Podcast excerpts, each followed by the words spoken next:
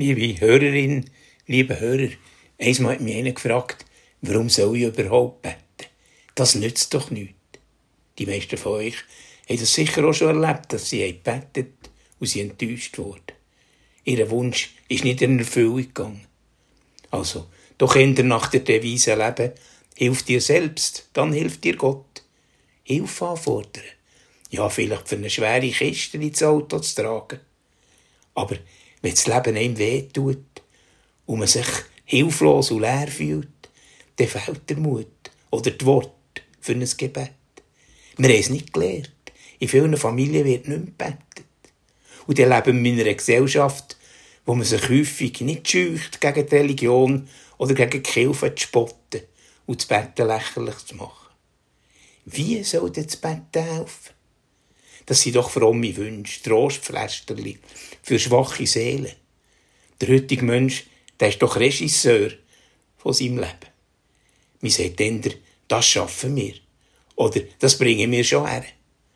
Nur eben, das Gebet ist nicht ein Wunschzettel, wo man online ins Warenhaus schicken kann. Wenn der betet, dann laffert nicht wie die Heiden.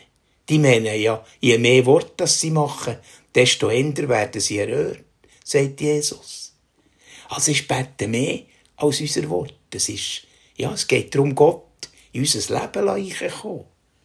Gott, wo bei denen ist, die bedrückt sind, die zu kurz kommen, die traurig sind. Ja, so wie bei Jesus. Hungernde teilen das Wenige, was sie haben, und werden satt.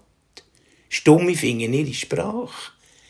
Denen, die nichts, die nichts sehen, gehen die Augen auf. Gelähmte richten sich auf auf ihre eigenen Füße. Menschen, die besessen sind, wachen auf und werden wieder freie Menschen. Verachtete und Vergessene erfahren die Nähe vom Vater im Himmel, zumindest in ihrem kleinen Leben. Sie sehen quasi den offenen Himmel. Sie spüren etwas von Gottes Liebe, zumindest in ihrer eigenen Ohnmacht und Schwachheit. Weil der, der uns das Gebet gelehrt hat, selber aus der Gegenwart vom himmlischen Vater gelebt hat.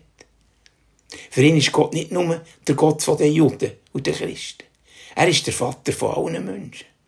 Und so sind alle Menschen Kinder vom Vater im Himmel. Wenn wir beten unseren Vater im Himmel, dann schließen wir sie ein. Sie werden zu unseren Geschwistern. Das gilt für die Menschen in Israel und für die Menschen in Palästina. Es gilt für die, die aus der Kirche austreten sind. Ihr merkt, das Gebet ist darauf aus, unsere Einstellungen und unsere Haltung zu verändern. Das kann schön ans Leben gehen. Darum tut er so beten. Unser Vater im Himmel, dein Name soll geheiligt werden. Und der Himmel ist in der Sprache der Bibel nicht ein Ort. Es ist mehr ein Zustand, wo Gott wohnt, wo sie Wille heute schon geschieht. Himmel ist die Zukunft von Gott für die Erde. Dorothee Sölle hat einmal geschrieben, beten heisst die grossen Wünsche lehren aussprechen. Und das würde heissen, nicht nur darum bitten, dass ich morgen genug zu essen und zu trinken habe, sondern dass alle Menschen genug zu essen und zu trinken haben. Es ist zu wissen, dass wir alle, unsere Familie, unsere Nachkommen, unser Land auf Tour nur im Frieden leben können, wenn der Frieden auf Erden Zukunft hat. Im Gebet geht es um die gemeinsame Sache vom Vater im Himmel und seinen Kindern auf der Erde. Gott ist für uns da und wir sind für ihn da. Wir können uns aufeinander verlassen, wir stehen ein füreinander, gehören zusammen und haben einander gern. Wir schenken einander Zukunft. So kann das Betten eine Veränderung bewirken.